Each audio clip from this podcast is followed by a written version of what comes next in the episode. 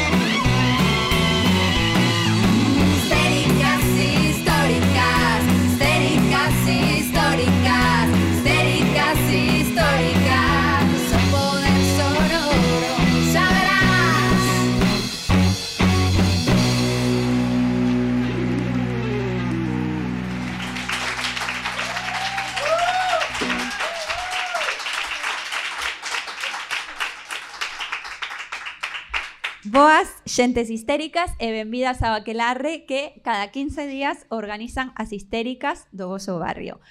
Esta tempada eh, Namoradas da Morada, que é o sitio que, que nos alberga e que vai albergar pois este tercer episodio, terceiro programa desta terceira tempada máis especial que nunca, porque, bueno, xa non comezou todos e cada un dos programas dicindo que estou nerviosa, bueno, se penso en realidade, sí que empezo todos e cada un dos programas dicindo que me estou nerviosa, porque a verdade é que, bueno, que sí que me pon nerviosa, me parece unha responsabilidade eh, falar destes temas, intentar convencervos de que estes temas son interesantes e, bueno, levo todo peso de ser unha feminista levando un programa que é algo que non se ve en ningún programa da televisión, nin na radio, bueno, algún sí.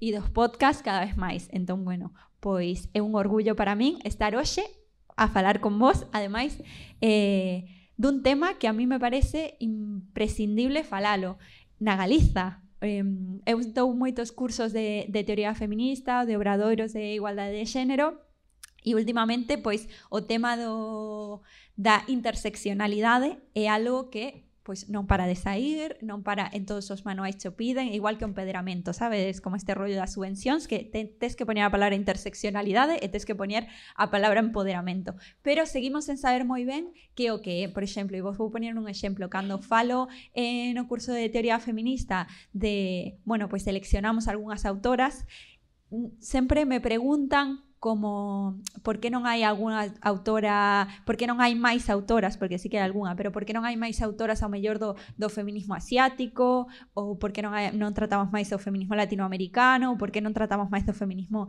eh, en África, pero me chama poderosamente atención que poucas veces me preguntan polas feministas, eh, polas referentes na Galiza, porque ao final seguimos non aprendendo que o interesante eh, e o de fora e o de lonxe, que sí que o é, por certo, pero tamén eh, o de aquí, o máis próximo, non? Eh, esas, a, esas outras que tamén xeramos, non? Esas outras das que nos falaba Simón de Beauvoir, pero esas outras que xeramos máis preto que nunca de, de nós, como son as mulleres do rural. Este programa vai intentar poñer un pouco de solución a isto. Eh, imos falar de Mulleres do Rural dende Vigo, que é unha cidade eh, que ten moito ese espacios rururbanos eh, dos que falamos no programa de urbanismo feminista da tempada pasada e para iso imos ter unhas convidadas maravillosas. Por que é importante falar de Mulleres do, do Rural? Bueno, porque sabemos que se as mulleres tiveran o mesmo acceso á terra que teñen os homes no mundo, según a FAO, según Nacións Unidas, nos din que os países en, desenrol, en, desan, en desenrolo aumentarían entre un 2,5 e un 4% eh, a súa produción agrícola e que o número de persoas desnutridas do mundo disminuiría aproximadamente entre un 12 e un 17%. Isto é o que din os organismos internacionais como Nacións Unidas, eh, como Día FAO. E agora imos falar neste programa un pouco máis xa non dese panorama xeral, dese panorama internacional, sino que pasa nos nosas aldeas de do redor, no, nos rurales que no, no rural que nos alimenta hoxe en día a, a poboación máis urbana que necesidades teñen, se as estamos escoitando, se as estamos dando o espazo que precisan. E para falar de, do, do mundo rural, imos falar coas mulleres porque son as eternas esquecidas, igual que en calquera outro ámbito, as que non lle demos o espazo para falar eh, para escoitar as súas necesidades, para ver non solamente as súas necesidades, senón tamén que poden achegarnos, que solucións nos poden achegar dende, dende o espacio rural. E, bueno, vou ter moitísima sorte porque vou ter unhas convidadas de luxo. Vou estar con Sara Outeiral, eh, que nos vai falar un pouco especialmente do ámbito de, de violencia de xénero, porque foi o ámbito no que máis investigou. Eh, vou estar con tamén con Lola, que eh, con que, con Lola Varela, que ten este libro recentemente publicado, Feminismo de Proximidade, onde fala, entre outras moitas cousas interesantísimas, tamén das mulleres do rural, e ademais eh, imos contar con Rosa eh, non lle quero cambiar o, o apelido, con Rosa Arcos Camaño, eh, que eu a coñezo a sigo dende moitos anos, eh, porque creo que a súa perspectiva sobre as mulleres do rural, a súa militancia e o seu activismo dende, dende nova, fai que cada vez que, que fala, pois pues a mí me dá ganas de, de apuntar absolutamente todo o que di, me parece que é imprescindible a súa voz e estou moi orgullosa de que, de que nos agasalle co seu tempo neste programa. Así que nada, tres mulleres as que admiro, as que imos poder escoitar e que, e que é unha sorte poder, poder ter neste programa. Por certo, o que ves aquí neste, nesta... Como se, como se dirá muñeca en galego? Me, me apunto, yo, yo preguntaría a seguintes convidadas a ver se me axudan con isto.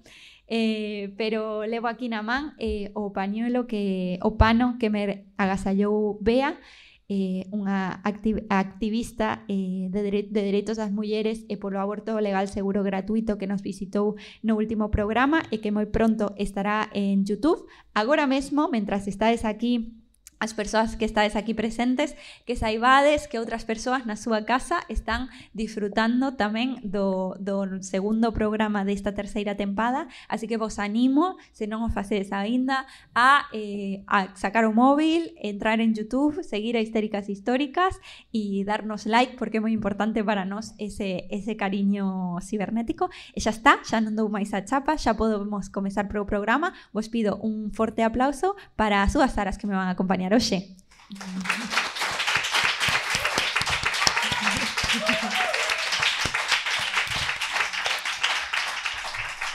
Bueno, hola, hola Pris, hola Sara. Eh, bueno, encantadísimo de estar aquí unha semana máis. Grazas por deixarme de novo pois estar neste espazo compartindo con todas vos.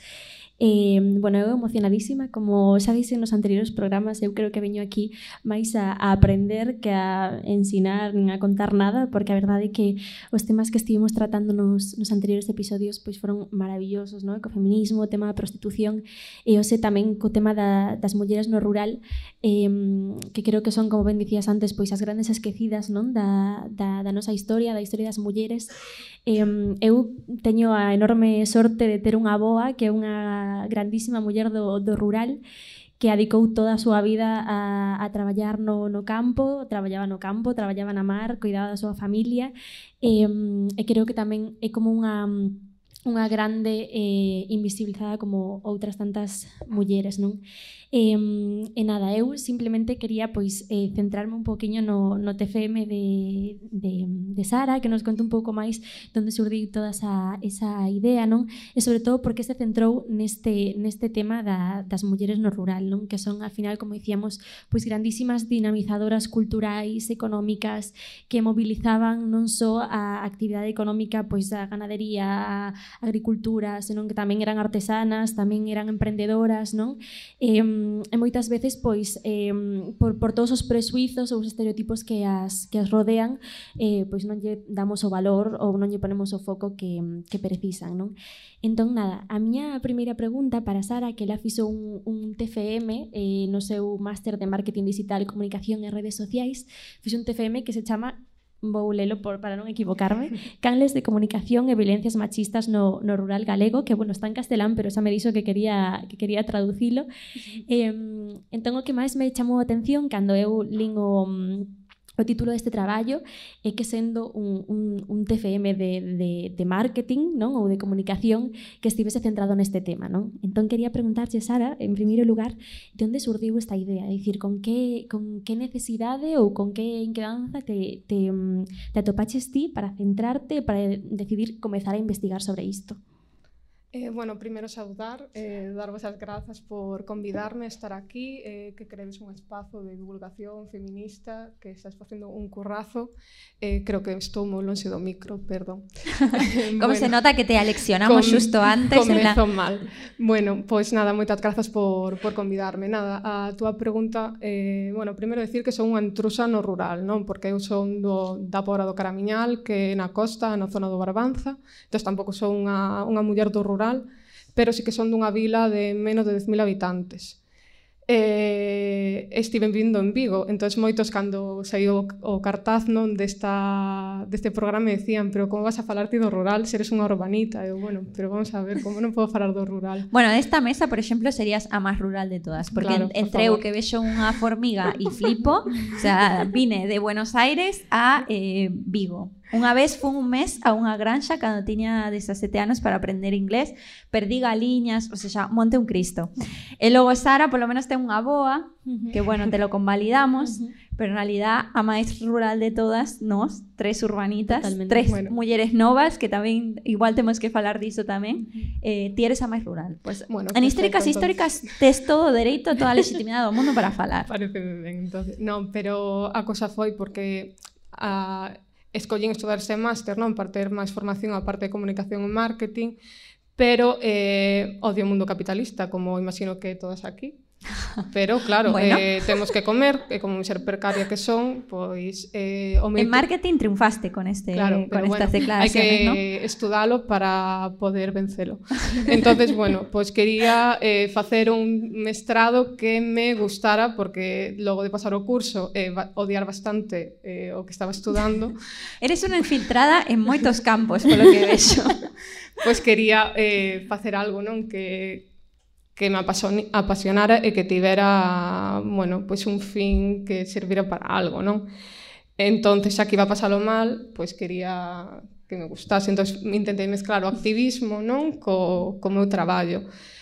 Eh, empecé a buscar Foi moi complicado presentar esta proposta ao meu tutor porque foi denegada en varias ocasións porque unha eh, un galego afincado en Madrid non entendía nada e non entendía nada de, de feminismo tampouco. Entón, bueno, ao final foi aceptada a proposta eh, e non atopaba eh, estudos de, do rural en Galiza. Me pareceu bastante bastante difícil de entender a parte do da compañeira que vai falar despois do de Fademur, pero pero había moi poucos e menos vinculados á, á comunicación. É dicir, si que había de violencias machistas eh, de rural, pero do que eu quería falar que eran de comunicación, ao final, que o que veredes agora que o que eu falo non e as minhas conclusións son de violencias machistas, rural galego e comunicación que para que as mulleres coñezan os servizos que hai para que poidan acudir a eles. Se non os coñecen, non poden acudir a eles. E non están ben socializados, eh, bueno, a parte de acudir, que se podan informar, eh, bueno, que se poden facer campañas efectivas, eh, en conclusión, que igual me estou explicando super mal, no, metendo super aquí ben, no, super no ben. lío.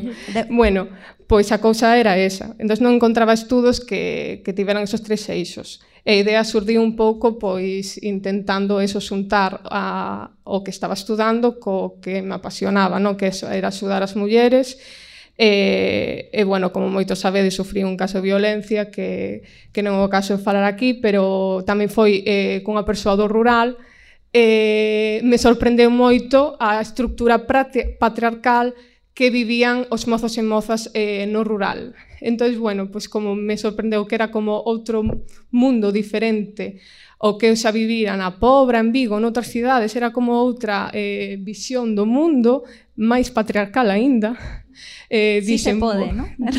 dixen, é posible. E dixen, madre mía, a educación que, que hai ne, nestos lugares, non? Que van, parece que estamos mandando rural a este, no que estou dicindo. Pero, bueno, pois pues, de aí surdiu a, a idea basicamente pois pues, juntar traumas, eh, pasións e eh, activismo. Dios, todos os nosos traballos saen do trauma. Do ¿eh? trauma. Poco o día así. que teníamos pasta para terapia se nos acaba el chollo. Sí, sí, sí. e para monetizar. E para... Eh, e como te, o sea, eh, teño mucha, moita curiosidade por saber como te mm, como foi o teu primer achegamento, non, a, a, a esta situación, porque ao final é algo como moi concreto, non, que a violencia de xénero no, no, me, no medio rural, eh, como foi a túa metodoloxía? É dicir, como comezaches a, a traballar, a investigar, a quen recurriches, que, que recursos empregaches para poder pois achegarte a, a, a xente, as mulleres? Eu tiña claro que o que tiña que facer era falar con ela. Así que os estudos de investigación, normalmente o primeiro que tes que ler moitos traballos previos, non, pero neste caso non había, como dixen, traballos no que basar, basearse exactos os meus, non, si que había unha tesis doctoral eh, dunha asturiana que se chama María Ángeles García do 2011, porque Asturias e Galiza, bueno, poden ter son parecidos parecidas, pero non había nada exactamente do que eu quería. Entonces, pois, a, a lectura foi mo, moi rápida. Entón, se tiña que ir a, a, as mulleres foi o, o que tiña claro, pero non tiña cartos, é dicir, son precaria. Eh, eh para estaba traballando, foi pospandemia, entón, bueno, pois escollín unha metodoloxía mixta, foi creei grupos de discusión e eh, unha enquisa online. Entón, bueno, pois eh, fixen grupos, tres grupo de discusión que foron mulleres dunha edade máis avanzada, eh, que casualidade a brecha digital aí eh, foi moi obvia, un grupo de máis mozas e un grupo que estivo a compañeira Lola en el, que foi un grupo que sí que houve mulleres de máis diferentes edades. Entón, bueno, pois hai cousas que son moi obvias que sabemos todas que non igual non eran necesario este estudo, pero igual este estudo é necesario para que sea unha pilula para decir, bueno, pois o gallá facer este estudo ben con medios, non? con cartos e que todas e que saian unhas conclusións máis exactas porque é necesario que exista, porque isto creo que é certo, pero bueno, con, con cartos e medios, pois pues, obviamente pois, pues, saldría máis claro. No, e que hai cousas que podemos intuir, pero ata que non hai un estudo que ti lle podas plantear o, o, o que tomas decisións aos decisores e decisoras políticas, pois pues, tamén... Claro. Eh, Entón, bueno, pues foron tres grupos de discusións que me encantaron, porque, a ver, claro, o que o titor me intentou levar moi polo camiño de Sara, que tes facendo un estudo de comunicación, de marketing, non é socióloga, porque a mí me encantaba a parte de violencias machistas, falar con elas, eh, a parte de diálogo, entón, bom, costoume moito apartarme de, de esa parte, te contaban historias tan íntimas, que, que era aparte mm. imposible non empatizar con elas e querer saber máis, entonces costoume moitísimo intentar non convertirme en socióloga que non o son, nin en psicóloga porque Sara, apártate de aí. Entonces, pois eh, intentar ir para onde tiña que ir e, e concluir o que o que tiña que facer. Fixen unhas enquisas que que axudaban moito, pero ao final dialogar con elas e, e intimar foi algo que non puiden evitar.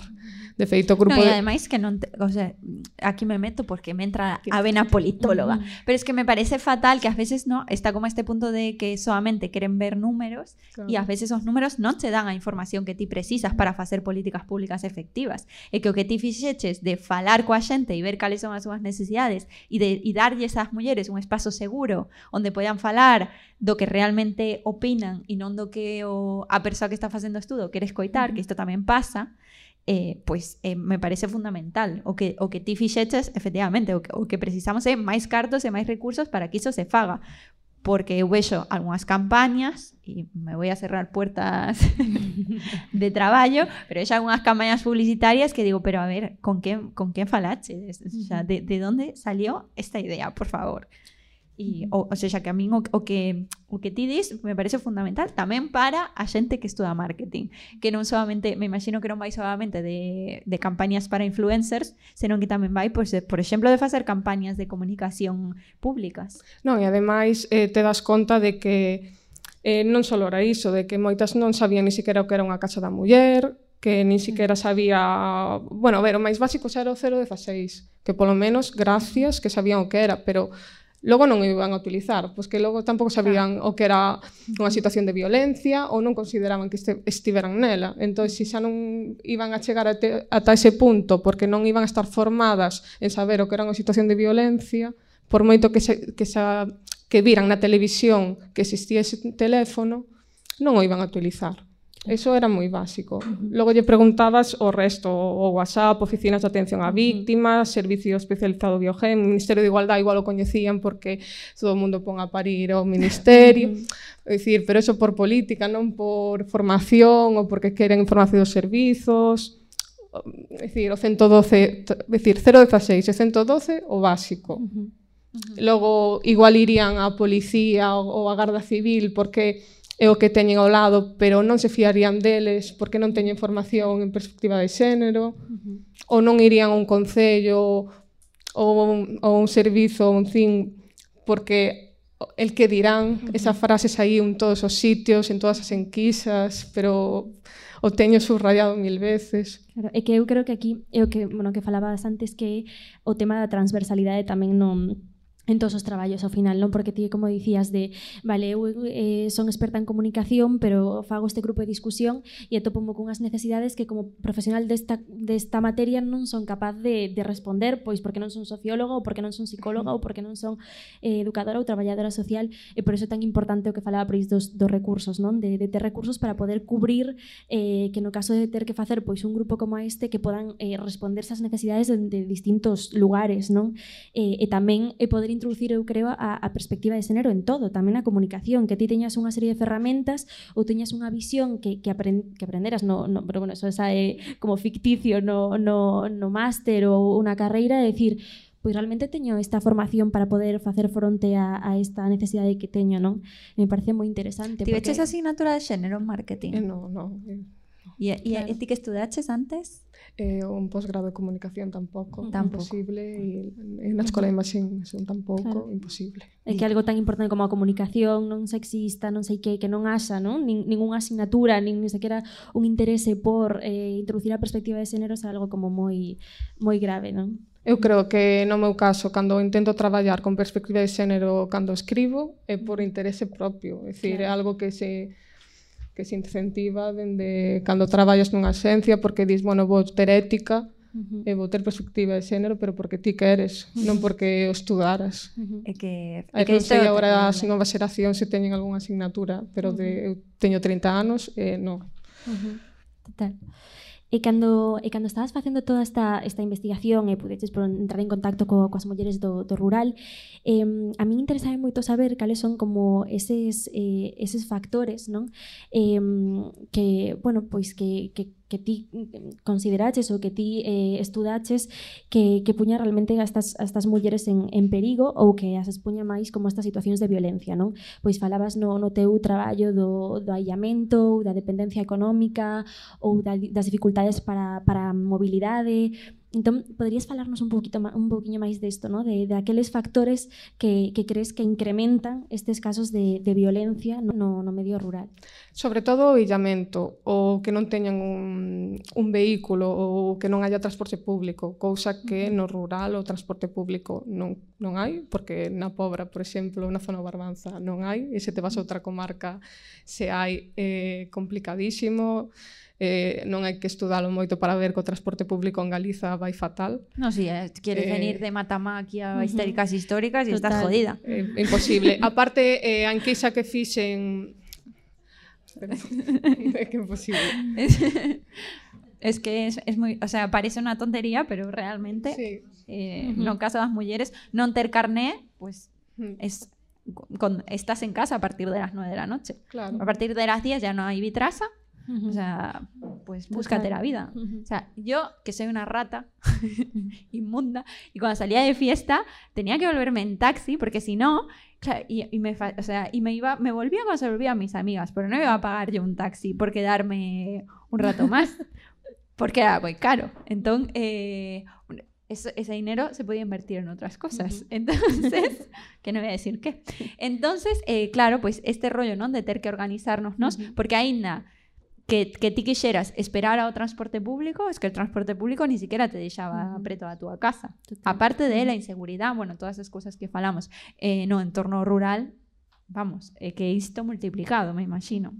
No, aparte que o que tiña unha cousa que recalcaban elas é que igual teñen medios para o inmediato, porque sempre estamos falando do irnos ao peor, no? o caso igual de maltrato, do que xa te van a matar ou cosas o inmediato, vale, que igual tes para acudir, para o, o máis urxente, pero non para un seguimento. Se tes que ir a unha psicóloga non poden ir, se tes que ir a outro tipo de servizo non podes ir, xa se ves onde están situados os CIN non tes a onde acudir, porque igual é, é un por comarca ou Eh, no último estudo que sacaron outra, a, bueno, pode falarnos a compañeira seguinte, sí que se pedían centros de atención 24 horas, igual en mal, eh, me estou aquí columpiando, pero sí que se pedían centros de atención 24 horas en máis sitios, pero tamén en outro lado que eran por provincia, igual por provincia volvemos a estar nas mesmas, porque elas repetían que eran eh, que case todos os sitios que eu lles poñía de atención, que sempre lles sacaba saco eh, lugares urbanos. E si, sempre había esa dualidade urbán eh, rural que non que igual non era tanto irnos á muller do rural, senón que non tiñan opcións a donde, a donde ir. Entón, para elas, o de non ter vehículo era máis o que lles facía máis inaccesible eh, facer vida, pero en todos os sentidos. Claro, e que non só ademais para recursos de urxencia, que por supostísimo eh, para psicólogas, como dicías, senón tamén para calquera, pois espazos como, imaginemos un espazo, un espazo como a morada, non? No, no rural, non poder ir aí, o sea, non poder ter como unha rede ou un lugar de, de, de sororidade, de compartir con outras mulleres, ou incluso a casa das veciñas, non? Que hai, imagino que hai pois localidades máis pequenas nas que as casas están máis illadas, non poder recurrir tamén a elas por non ter un, un, un coche, non? Ou un autobús a que sexa. Eso tamén creo que é unha... Eh, unha dificultade a, engadida non a todo o tema do, do illamento. E logo imagino que tamén outro tema que do que falabas e que me parece moi importante eh, é o tema da un pouco da, da vergoña, non? Porque falabas de que ao final eh, ao fin, nos, nas localidades máis pequenas pois o privado é un pouco máis público porque ao haber pois menos poboación, entón como como enca, o sea, como encarabas isto, non? Ou, ou que que conclusións pudiches sacar respecto a todo isto eh, a todo este tema da da privacidade Eh, eh, e, e pois a vergoña de, de poder verbalizalo ou denuncialo por medo ao que dirán? Pois unha pregunta era algo así como se as mulleres do rural tardaban máis anos eh, en denunciar, eh, casi todas decían que sí, porque era como eso, que era máis íntimo, máis privado, que era como lo que decía antes de, del que dirán, non? Que igual yo decían algún familiar, pero eso, todo quedaba na familia, que non, que non se contaba. Entonces, pues eh, era bastante difícil que se recoñecían a violencia, igual a quen yo contaban non recoñecía que iso tiña que ser público, entonces pues non se socializaba e ao final igual non tiña solución, porque igual se solucionaba en familia, pero en familia non, igual non era forma de solucionalo. Entón era bastante complexo. No, e a mí incluso me chegaron a dicir como cando pues chamas a, a policía eh, claro, y entonces si la policía, aunque venga de, aunque no venga con el ¿Cómo se llama? Con rollo del policía, que hace ruido. Con la sirena. Con la- sí, cuando, aunque no venga con el furgón policial, digamos, que venga vestido de paisano, todo el mundo conoce caleo policía Ujú. de, del sitio, Exacto. ¿sabes? Entonces era como, claro, es que si lo ven por aquí, ainda que esté para protegerme, voy a ser a comidilla de todo el barrio. Pero Ujú. dicen, ¿y ese que falla aquí? Porque todo el mundo Claro. sabe. Ujú. Entón, e ese que fai aquí? Que, que, que, que fai aquí policía? Por que chamaron? E entón resulta uh -huh. que tes que dar explicación sobre, sobre que pasou e sobre, bueno, que ten unhas dificultades que efectivamente pois en Vigo, que temos outras, esas, por exemplo, non as temos. Sí, pero que me chamou a atención que falábamos antes que o asociacionismo sí que existe, que hai moito, porque sí que unha pregunta era que se si estaban asociadas ou estaban, eran, bueno, estaban na un club feminista, se si estaban nunha asociación de veciñas, se si estaban case todas nunha asociación de veciñas ou en algo. En algo. De feito, para elas, a pandemia foi eh, o peor que lle pudo pasar, pero polo feito de non poder ver as súas compañeiras, as súas amigas. Dicir, que non poder falar con elas e velas eh, foi a, o maior illamento que, uh -huh, que lle podía pasar. Para mí o grupo de Vilalba me explicou dunha, dunha forma que de feito se puxeron a chorar ao recordalo. Ai. Que non, non sei explicalo, pero quedan para, facer, para elas quedar para facer unha actividade é sair do seu terror eh, de, do día a día, porque a maioría, bueno, son coidadoras, eh, o, bueno, o son mulleres, eh, que facemos as mulleres? bueno, pois pues, todo ese tipo de traballos que, que nos esclavizan todos os días, eh, e para elas ir a quedar cas súas amigas era, era sair desa rutina que, que son mulleres de 80 anos que, uh -huh. que non saben identificar e poder dar de solución. E que eu creo que tamén temos como que aprender a resignificar e dar valor a esos espazos tamén, non? Que a sororidade, eh, falamos moitas veces, que non se construye únicamente en asambleas feministas ou que, que tamén, por suposto, pero que calquera espazo, non? Que asa mulleres compartindo, po, eh, falando do que, do que lles move, do que lles preocupa, creo que esas son espazos eh, de, de construcción, de aprendizaxe, creo que aí é onde empeza tamén eh, o importante, non? eu eh, falaba antes da miña aboa, miña aboa va todas, o, todas as noites a xogar as cartas a unha asociación de veciños e aí onde se construye realmente, onde pode falar das súas amigas, con súas amigas, onde pode falar pois me pasou isto ou me doi aquí ou teño isto, entón para ela é un espazo de, de, de desfogarse, de, e de, de falar e de mm, falar das súas inquedanzas e creo que aí tamén é onde se pode empezar a falar destes temas de, de feminismo, onde se pode empezar a visibilizar o tema da violencia de xénero, a falar da, dos recursos cos que se pode contar eh, e quizás é menos violento para elas non que se lle falamos de primeiras cando realmente pois igual hai algunha muller que nunca falou, escoitou falar destos temas, non? Entón, como con todas estas eh, con toda a investigación que fixeches, eh cales foron as conclusións, o sea, que que canles eh de de de información e de comunicación finalmente poidemos eh bueno, poideches eh concluir que que, que existen eh e, e como podemos eh enfocalos, non, para para que todas elas teñan acceso a a estas a estas canles e podan estar informadas, podan saber eh do que estamos a falar, podan eh ter acceso aos datos, aos recursos. Pois primeiro se hai unha dotación para facer unha digamos, unha campaña de comunicación, primeiro informarse do lugar onde vai a ser, porque iso vai a cambiar, non?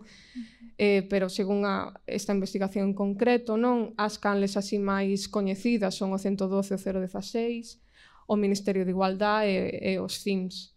Logo, que canales utilizan? É dicir, puxen o WhatsApp como red social porque está catalogado así, pero, bueno, poderíamos pensalo de outra forma tamén. O WhatsApp, o Facebook, o, o Gmail e o YouTube se dunha idade máis moza o Instagram e non puxen o TikTok e o Twitch porque puxen outra en opcións porque senón sería xente máis nova pero tamén saíron en menos medida porque se miro as edades que, que saíron pois entran noutro sector, non? Se se analizan ben, pois igual agora saldría o TikTok máis, pero pero neste caso non.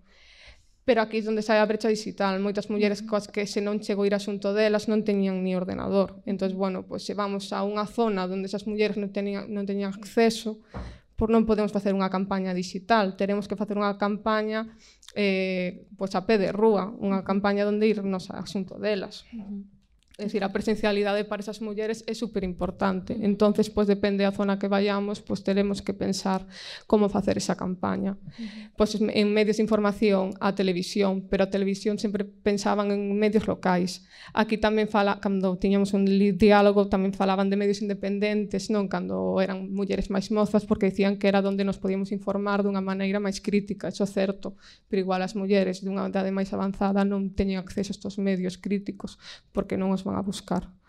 Pero eh, xente máis moza así.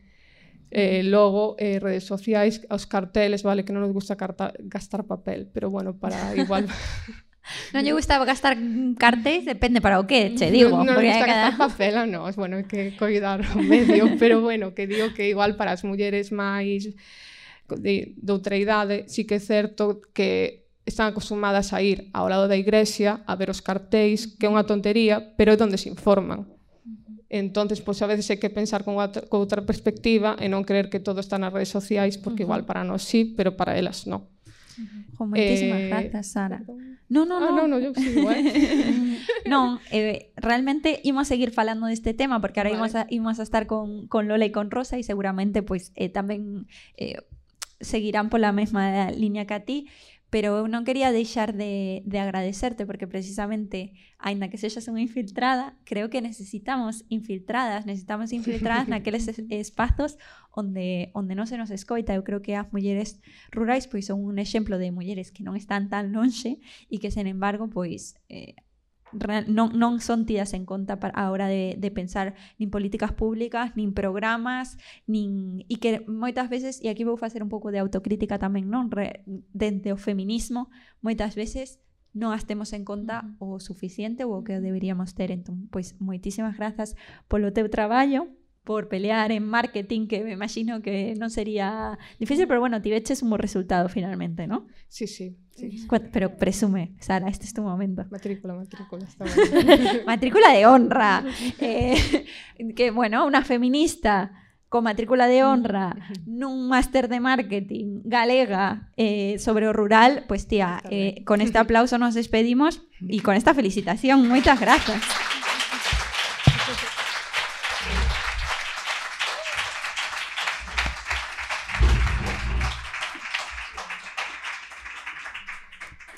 Bueno, eh, que, que forte que neste programa nos damos cuenta que hai mulleres excepcionais facendo cousas excepcionais. Eh, a xente de marketing vai me odiar porque les estou pintando les estou dando unha pinta ás pobres e ás pobres.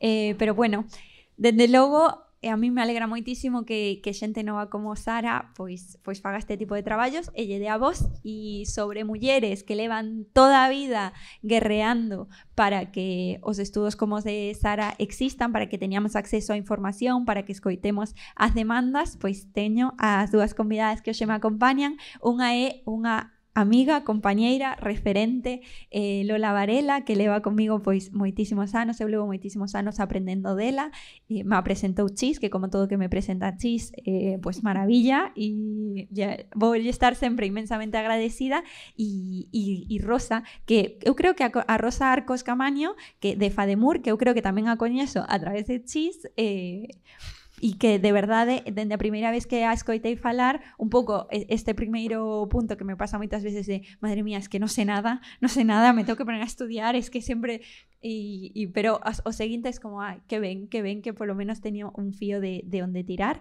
Así que nada, eh, hoxe para que tiremos todas e todos dese fío, teño a Lola e a Rosa un aplauso para elas.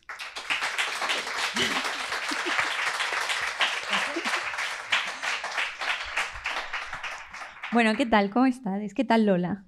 Boa tarde e encantada de estar en Histéricas Históricas e agradecer enormemente o teu traballo e eh, o da xente que está detrás das cámaras e do son como Franco e demais colegas que non lle sei os nomes, pero veo un montón de xente traballando aí para todos e para todas nós hoxe. Así é. Rosa, que tal? Benvida. Pois, eh, moitas gracias por convidarme a Histéricas Históricas. Encantada de estar en Vigo, na cidade. Eu que sí que son do rural, son de Mazaricos e son filla de Gandeira, pero encantadísima de, de encontrarvos de novo a ti, a Lola, a Luisa. Sí, que me estabas dicindo que non vos viades dende dende o COVID, dende a COVID, sí, non? Dende ser? antes, sí. eu creo que sí, de que antes dende antes da COVID. da COVID non coincidimos. En xornadas presenciais. Sí, de feminismo. Lola, vou pedir que te achegues a, Ay, perdón, ao micro sí. que poidas. En, sí, hacía tempo que facía moito hora que non nos veíamos desde xornadas presenciais, que mm. ahora sona moi raro eso, de antes da COVID, sí, sí. De de feminismo e Uh -huh. Que ben, que ben. Bueno, pois eh, contanos un pouco, Lola, por que, por que estás aquí? Por que te trouxen? Que saiba xente? Que non é solamente porque sexa amiga. No. Por merecementos propios.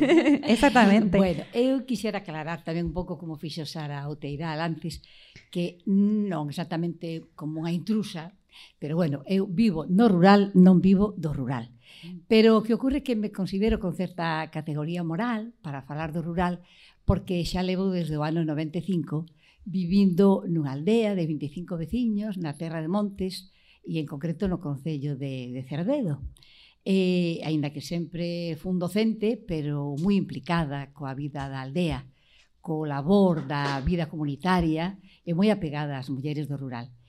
Bueno, entón creo que algo coñezo, algo sei da vida do rural e sobre todo pois, o que vai me interesa como feminista. Bueno, sabe, sabes moito. De feito, ves de publicar eh, este libro de feminismo de mm. proximidade, que aquí to todas as etiquetas rosas son cousas que falaches o rural, que fixemos os deberes sí. en históricas históricas. Ou seja, que, que sabes é moito. Mm. Eh, ti, Rosa, contanos un pouco que, que é Fademur e da túa militancia, que tamén é de, de moi nova. Bueno, pois eu veño do mundo do asociacionismo, empecé moi nova porque no instituto pois era un cu inquieto e como non podía estar quieta, pois xa empecé no, no instituto. E a verdade é que cando rematei o instituto eh, dábame conta de que, de que eso, de que na casa de onde eu son, as mulleres, o traballo que teño, miña nai, miña aboa, miñas tías, todas as mulleres que me rodeaban, pois que estaban eso, escondidas, invisibilizadas, que nunca tiñan ese espacio de eh, recoñecemento, ese espacio onde contar o seu, ese espacio onde se vira o seu traballo, e era algo que tiña sempre, sempre, sempre aí. Entón, entonces pois con 21, 22 anos eh, promovín a creación dunha asociación de mulleres eh, no meu concello, eh, mulleres rurais, mulleres vinculadas á agricultura e á ganadería, e aí empezou un pouco a andaina. Non? E máis adiante nos demos conta de que eh, tiñamos que exportar ese modelo a outros sitios e foi aí onde empezamos a traballar na creación de FADEMUR, que é a Federación de Asociacións de Mulleres Rurais de Galicia, que naceu no ano 2004, eh, da que tuven a sorte de ser presidenta ata hai un ano aproximadamente, e que traballamos con 67 asociacións de toda Galicia, algunhas moi pequeniñas, de 10, de 10 15, 20 mulleres, pero temos algunha asociación que ten 700, 800 socias e, e a partir de aí traballando en rede, construindo rede e, e traballando despois además con outras entidades do movimento feminista, pois fomos crecendo e fomos capaces de ir incorporando tamén todas esas eh, denominacións, todas esas eh, inquedanzas, todas esas aspiracións que hai dentro da xenda feminista tamén a actividade que facíamos casas asociacións de mulleres rurais. E en eso estuvemos traballando e eu a verdade que mm, coido que o activismo social e especialmente o feminismo é un traballo duro pero inmensamente gratificante e no que vale a pena implicarse, pringarse e dedicarlle horas. Isto tamén é unha mensaxe que queremos trasladar, porque non solamente se trata de falar do, da, das ceibas que atopamos, mm. sino tamén do, do moitísimo que se pode aportar do, do espazo de traballo. Ou a mí unha das cosas que, que bueno, eh, lendo o libro de, de Lola, ela falaba de como recuperaron as festas da... Mm, sí. do, contanos aí un pouco. Sí, sí, e gracias precisamente a unha comisión de mulleres. eh, eu teño un artigo entre deste libro que titulo precisamente Mulleres mm, herdeiras e transmisoras. Non? Eh, ningún sitio mellor que o rural para demostrar e poder comprobar que as mulleres somos as herdeiras e as transmisoras das tradicións, da cultura, de todo o imaginario de, da cultura rural. Non? E resulta que unha festa que estaba perdida no e que se deixara de facer no meu povo porque era unha ermida preciosa na que antes había romería e se facían bodas, bautizos e demais, deixáronse de facer e deixou de facerse a festa. Pero todo o mundo notaba mm, que era un, pois unha eiva, unha pena non perder aquela festa. Así que un grupo de mulleres de diferentes parroquias, de diferentes lugares da parroquia, perdón, pois se xuntaron e decidiron recuperar a festa.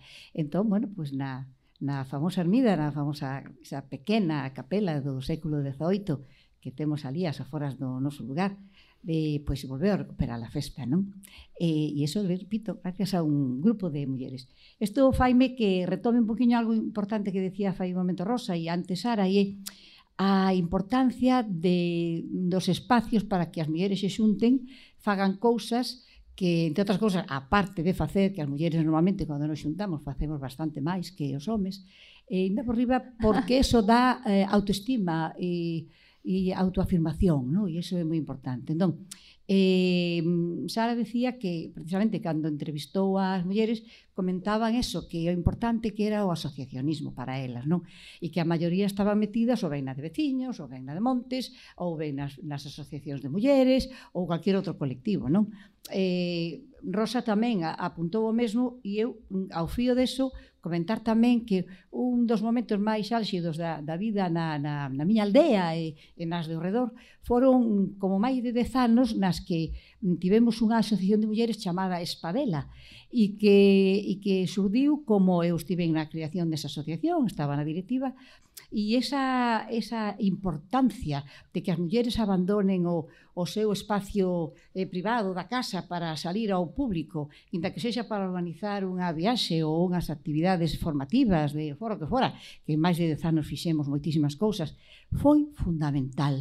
Foi fundamental para devolverlle a aquellas mulleres sobre todo, como os decía, a súa autoestima, a súa autoafirmación e, e ter eh, capacidade de decidir que facían en unhas horas da súa vida, en vez de estar sempre ao, ao baixo a, digamos, a vixianza do home ou dos fillos ou do resto das persoas da casa, non?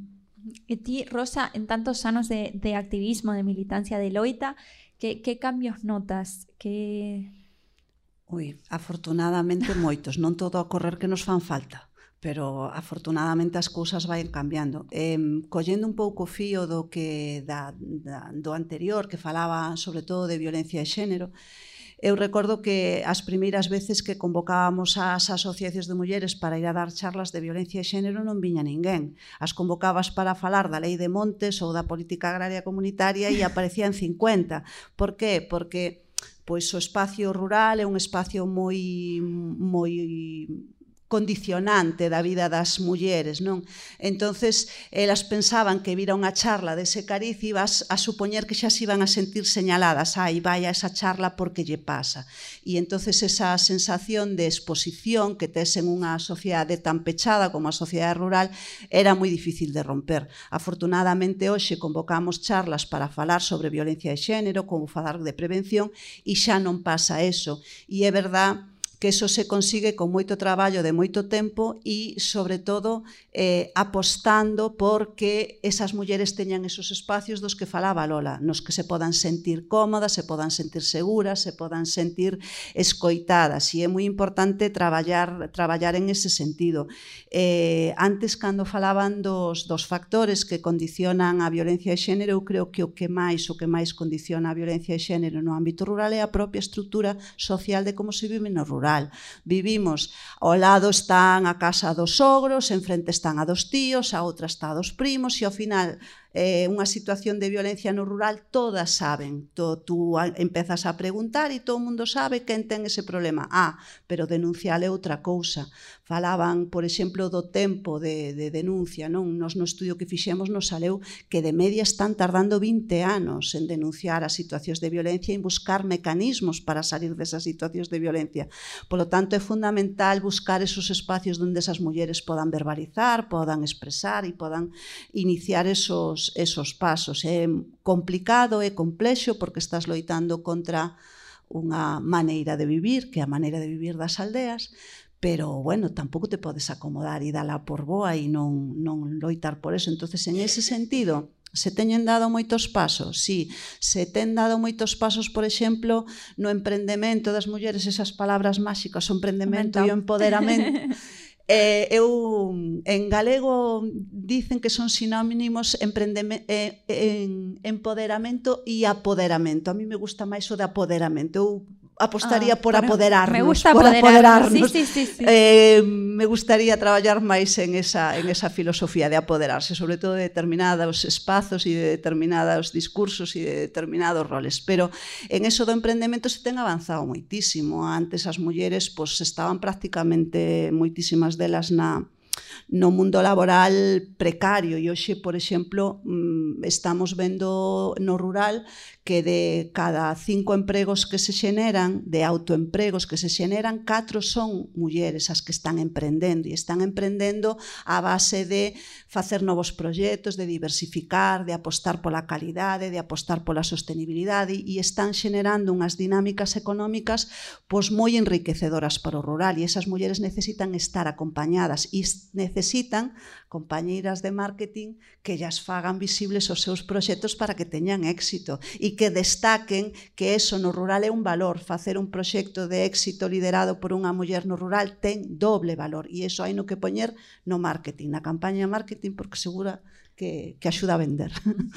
E Lola, e que, que cousas nos quedan por facer? Que crees ti aí falando coas uh, compañeiras? Moitas, porque eh, Rosa eh, é unha persoa con delongada trayectoria no mundo organizativo das mulleres do rural e, por tanto, moi preparada en todo isto. E toda esa faciana que nos está mostrando de, de cousas nas que imos avanzando, é certo, hai leis, hai proxectos, hai inversións, pero mm, en unhas zonas máis, en outras moi pouco. Eh? Mm. Eu, por exemplo, na zona que pertenzo eu, en Terra de Monte, está bastante deixada da man, de Deus, do diaño ou de que sexa, non?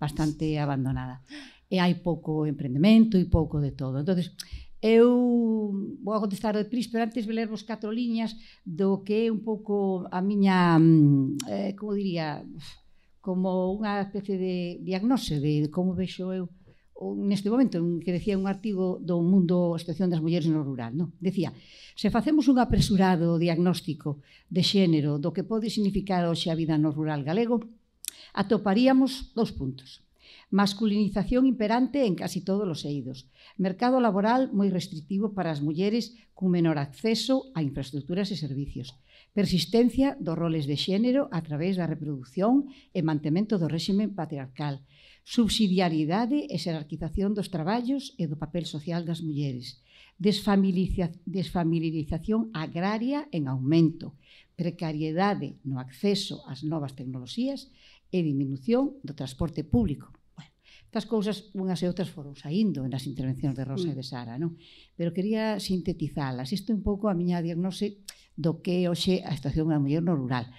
Con excepcións, zonas mellores, e repito, de zonas peores, eh, hai zonas máis abandonadas que outras por ter menos poboación, por ter menos, ao mellor, menos políticas públicas que se fixen nesta zona, ben porque hai menos activismo, Depende, pero mm, eu sei de zonas que, que en Galicia podemos sentirnos orgullosos e orgullosas de que hoxe as mulleres teñen un maior apoderamento, como di Rosa, pero en outras, repito, non tanto. E, hai, penso que hai bastante desigualdade. Entón, así, a modo de, de conclusión do que a mí me parece que serían un pouco pasos que se deberían de dar depois da miña experiencia de tantos años vivindo no rural e traballando con mulleres en asociación en asociacións de diversas, pois diría un pouco así como primeiro que é necesario unha maior visibilidade do traballo da muller.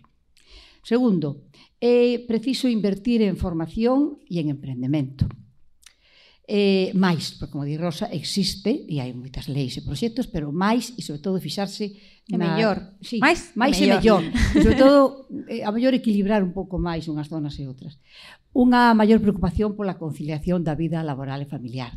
As mulleres no rural siguen debruzadas no traballo da terra, no cuidado dos animais e, ademais deso, nos fillos, na familia e en todos os cuidados que haxa habidos e por haber. E apenas hai conciliación e corresponsabilidade, son palabras que sonan en moi poucas casas aínda un maior aumento de servicios sociocomunitarios, precisamente para os cuidados, eh, un desenvolvemento das TICs e de Internet. Como decía antes Sara, mulleres de determinada edade non acceden a un ordenador, nin teñen coñecementos para conectarse, facer ou para traballar en, desde a casa ou a distancia ou que sexa. Facilitar a mobilidade das mulleres no rural. Hai moitas mulleres que non teñen coche propio e cada vez máis o transporte público, como xa se denunciou aquí antes, é moi malo en Galicia, sobre todo no rural é penoso. Eh, entón, eu, eu, eu tiña amigas eh, sí. na carreira en Santiago, sí. eu tiña amigas que tardaban máis en chegar á súa aldea de Lugo sí. que, que en ir a Madrid. O sea, me, me compensa máis ir a Madrid a dormir sí, sí. que volver a miña aldea o en Lugo. O transporte interno de Galicia está moi mal e xa nos poñemos no rural, non vos digo nada. E o que hai está axustado, sobre todo, para os horarios de persoas que van a traballar ás cidades ou a espidar ás cidades. Pero mm. para as mulleres que viven na aldea e que necesitan moverse ao mellor pola aldea, pola parroquia de lado, polo concello de lado que hai feira, non hai transporte para eso o que se propiamente o transporte que precisaría a muller do rural. Para eso non hai. E remato con algo que todos e todas, sobre todo Pris e eu, pola coeducación. Ah. Si resulta que nas escolas e nas casas se coeduca, moitas destas cousas avanzaríamos, bueno, a pasos agigantados, desde logo. Pois sí, ademais é que eu teño exemplos de, de mulleres do rural que son as súas fillas as que logo veñen e lle din, mamá, isto que te está sucedendo a ti non te pode pasar.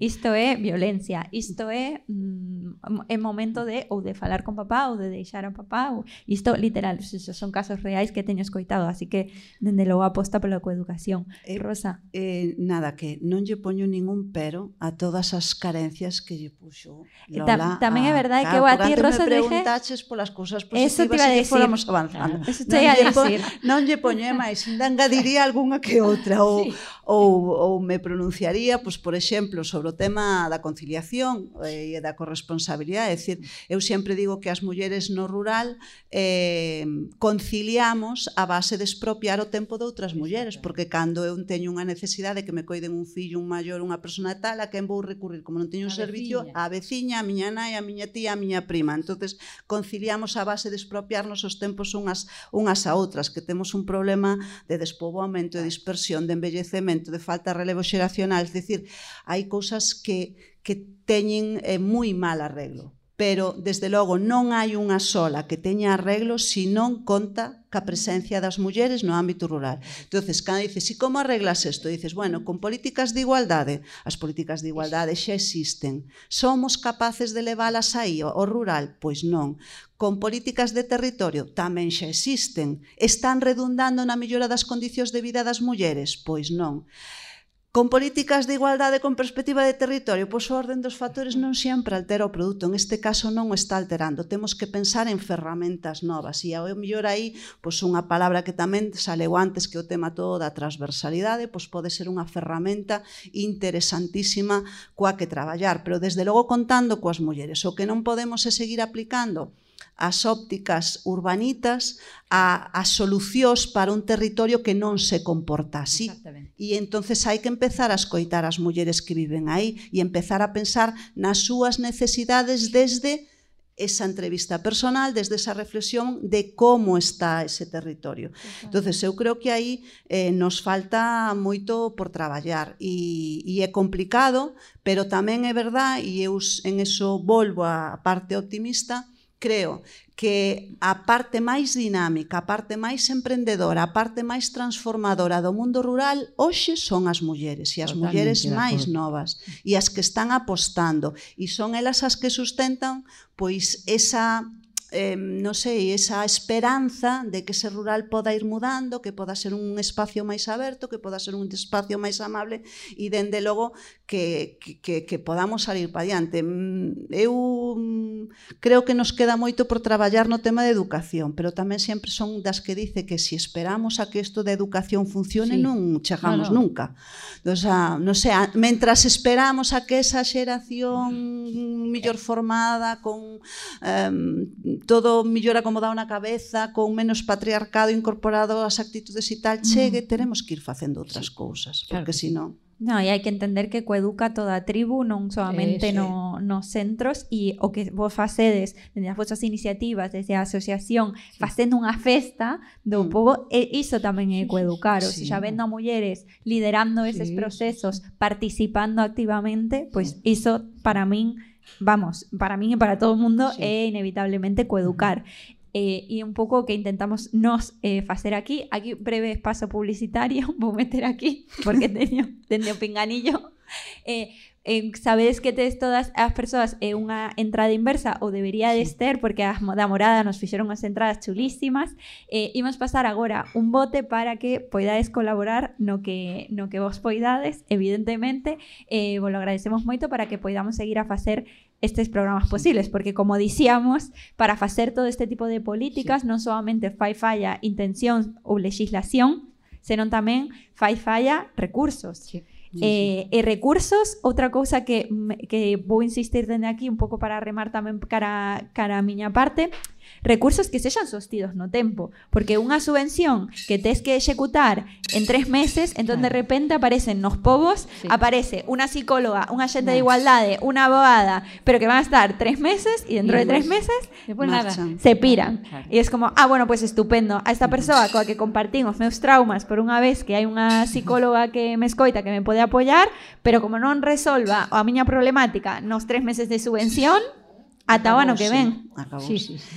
Eh, claro. eu creo que por eso é moi importante a apoiar as organizacións que teñen os pés postos no, no territorio. Sí. Sexan organizacións de mulleres, organizacións de veciños, sí. organizacións culturais, porque sindicatos cando, agrarios. Claro, os sindicatos agrarios, as organiza, uh -huh. as cooperativas, porque sempre eh, cando tú falas cas mulleres, e tamén sí. o decía Sara na anterior, eh, eh é a referencia inmediata que teñen, sí. é a referencia, é dicir, que conoces no teu entorno, a asociación de... Entón, é importante apoiar ese, ese, ese tecido asociativo, pero tamén é importante que non aceptemos como unha cuestión normal ou normalizable que os servicios públicos non cheguen ao rural porque desde o momento en que normalizamos esa situación e buscamos elementos de sustitución que son necesarios e que hai que generar esas redes, pois o que estamos é renunciando ou aceptando que o rural é un espacio de, de vivencia de segunda clase. Non claro, debemos sí. aceptar como válido nada, claro que os servicios públicos non estén presentes no rural.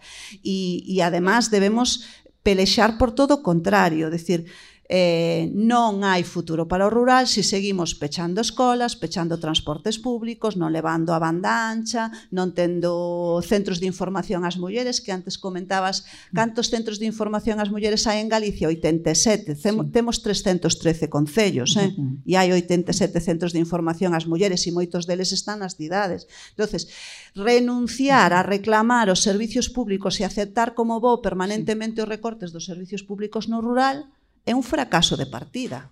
É un fracaso de partida. Sí. E, engadiría totalmente de acordo coa cabeza e Rosa, e é que descoñecemos o noso país. Eh, descoñecemos que Galicia é maioritariamente aínda o territorio de Galicia maioritariamente rural. Dos 313 concellos que temos, 260 e tantos son de menos de 5.000 habitantes, que se mm. consideran significativamente rurais dentro da OCDE e da súa clasificación. Entonces, resulta que a maior parte do noso territorio é rural. É certo que nese territorio vive un pouco máis do 30 e tantos por cen da poboación. E o resto está concentrado pois, nas sete grandes cidades. Pero se si vedes un mapa de Galicia e agás das sete grandes cidades que concentran bastante poboación, o resto é rural. E que pasa? Que, que, eh, por que as políticas públicas non, a, non digamos, invirten en serio como se debera nen ese territorio rural onde vivimos unha población considerable, eh? Mm. considerable e mayoritariamente mulleres. Tamén no, a mí unha cosa que me alucina é que se poda falar de, das políticas de despoboamento, sí. que se poda ter este debate mm. eh, político, este debate colectivo, sen a perspectiva de xénero. Exactamente pois mm, podrías quedarte sorprendida. Quero dicir, a política que máis opera no ámbito rural desde o punto de vista do emprego e da economía, por exemplo, que é a política agraria común, mm. é unha política de ámbito europeo que ten 50 anos de historia, non se refireu ningunha sola vez as mulleres toda a súa historia. Estamos agora desde as organizacións de mulleres do ámbito rural pelexando para que a nova PAC que se pondrá en marcha pois no 24 para adiante, 24-29, que contemple por primeira vez algunha medida específica para axudar as mulleres no ámbito rural. Entonces, que decir, así estamos, é verdad que nos, nos falta moito por construir. E, e en eso que, que comentaba Lola, decir, o 87% do territorio de Galicia está considerado como rural efectivamente, vivimos algo menos do 30% da poboación, o 27%. Pois mm. pensade en que inmensa parcela temos que coidar en, entre tan pouca xente. Pero claro, despois todos, o 100% da poboación queremos disfrutar de espacios naturais, coidados, de montes, facer senderismo, trekking, bicicleta, non sei que, non sei canto. Pois, o millor tamén temos que empezar a reflexionar sobre si... Eh, o mantemento en términos económicos de todo ese espacio físico corresponde ao conxunto da poboación e non solamente as persoas que o habitan. Claro. Porque o disfrute para todos e a exixencia de que eso este coidado a facemos desde todos os ámbitos. entonces pedirlle a, a pouca poboación que vive no rural, que está embellecida na, nas provincias de Lugo eh, e Ourense, Ourense eh, o 77% da poboación que mm. vive nos ámbitos rurales son mulleres e delas case o 40% teñen máis de 65 anos podemos realmente eh, cargar sobre a responsabilidade deste perfil eh, o cuidado de todo o territorio. E o territorio é algo do que queremos disfrutar todos, e despois de alimentos sans, eh, eso, sostibles... Eso te iba a engadir, claro. alimentación sans, son, son, Entonces, somos a horta do resto de Galicia.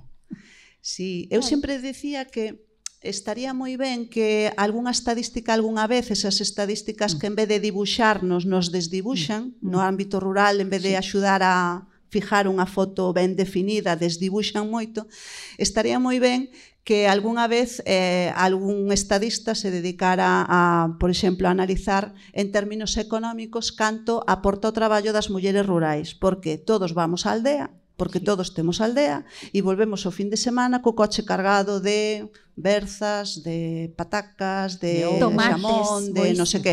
Pois eso tamén é economía. Claro. Eso tamén é economía e iso tamén ten valor. E se somos capaces de calcular e sumar ao produto interior bruto do noso país eh, aspectos como o que se genera alrededor da prostitución ou a través do tráfico de drogas ou a través do tráfico de armas, que son actividades cando menos calificables de ilegales ou alegales, pois deberíamos ser capaces de medir cal é o aporte económico do traballo das persoas que están vinculadas ás actividades e ao territorio. entonces por que non sabemos canto aportan as mulleres no ámbito rural á súa economía, a economía o entorno. Porque non podemos saber realmente eh, cantas mulleres están traballando realmente nas explotacións agrícolas e ganaderas. As estadísticas que temos en Galicia para mirar o territorio son, excepto a demográfica, a, as, o resto non valen para ver a realidade. Eu vos invito a que entredes en un en un ámbito da páxina do Instituto Galego de Estadística que pon panorama rural urbano e despois intentedes levar esas estadísticas ao que vos podedes percibir solamente de maneira visual do ámbito rural e que non as estadísticas non, nos están axudando no a dibuixar a realidade e ese é un problema moi serio para poder acertar nas, nas medidas e nas políticas que, buah, estou flipando que me falades ti.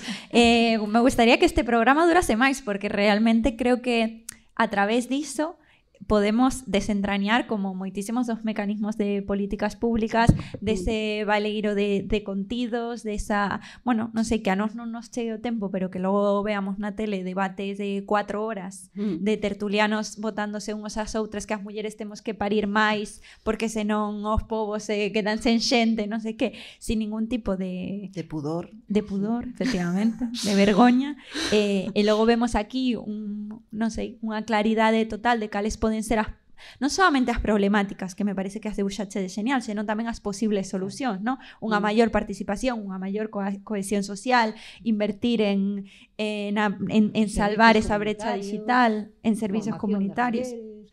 En, en coeducación, creo que temos, temos identificadas as problemáticas, temos identificadas as solucións, estamos traballando nelas no vosso caso eh, de, de xeito eh, pois altruista, Parece mm. que as cousas para que funcionen, este programa é un exemplo, tenen que, que facerse de xeito altruista. Non é verdade, porque hai, hai medios de comunicación que nos, que nos dixeron ah, pois é moi guai o que facedes, pero é riscoso. es riscoso. Y, y digo, Buah, sí, como si fuéramos aquí, no es un espectáculo. digo, soy una, es, una persona falando con otra señora, o sea, mm. no vea Pero sí, les parece, les parece riscoso, les parece valente eh, ternos aquí falando y no vosso caso, pues un poco mismo, ¿no? Están queriendo inventar cosas donde vos ya estades trabajando sobre terreo. Que facemos? A ver, eu creo que eso, que hai que escoitar máis e hai que achegar as políticas máis a xente ao territorio, especialmente no ámbito rural. Pero, como decía antes, e como me gusta ser optimista, creo que vamos construindo ferramentas. Por exemplo, co tema da violencia de xénero, cando foi todo o debate do Pacto de Estado, da creación do Pacto de Estado, nós fixemos unhas enquisas para poder aportar datos. E cando fomos a comparecer, nós unha das cousas que propuxemos é que en todos os concellos tiña que haber un mínimo de dotación económica para poder facer políticas a pé de o territorio. E é verdad, o Pacto de Estado contra a Violencia de Xénero dotou aos concellos de un número mm, X de diñeiro eh, en función de varios parámetros, pero o principal é a poboación para poder facer eh, pois, campañas pegadas ao territorio. entonces a ferramenta está A cuestión é que agora a usemos ben.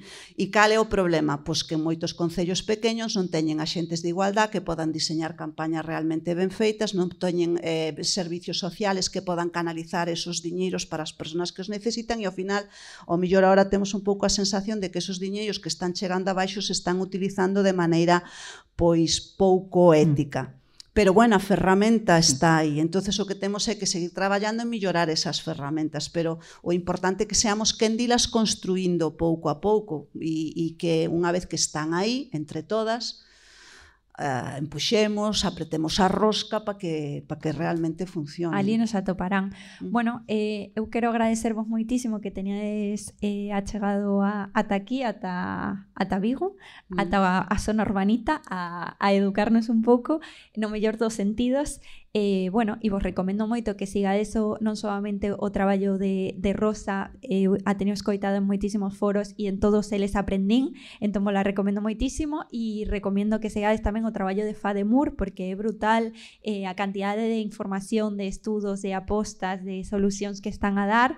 Eh, vos recomendo Feminismo de proximidade, non solamente o libro de, de Lola Varela, senón tamén pois realizar, practicar ese feminismo de, de proximidade. As que nos chamamos feministas, pois tamén temos que revisar as nosas prácticas, as nosas prioridades, ese exercicio de escoita que, que nos propuña Rosa, e bueno, que non o temos difícil, non? Que afortunadamente vivimos eh, nunha Galiza chea de, de recursos rurais, de mulleres que nos poden ensinar moito. Estou pensando agora na, na boa de Sara e, e estou pensando, jo, pois a mellor sería interesante ponernos a falar con elas, aprender e, e bueno, e xerar estas redes das que non paramos de falar en todo o programa dun xeito ou doutro, da necesidade de, de crear redes e de responder xuntas a todo isto. Con esa idea me quedo, con moitas ganas de traballar, como moitas veces que, que escoito as miñas compañeiras eh, que levan moitos anos tamén no, no activismo na militancia para non rendirnos nunca, igual que lle prometín a, a Bea na súa entrevista, aquí seguiremos loitando eh, histéricas históricas, namorada mentres que de corazón. Moitas grazas, un programa máis.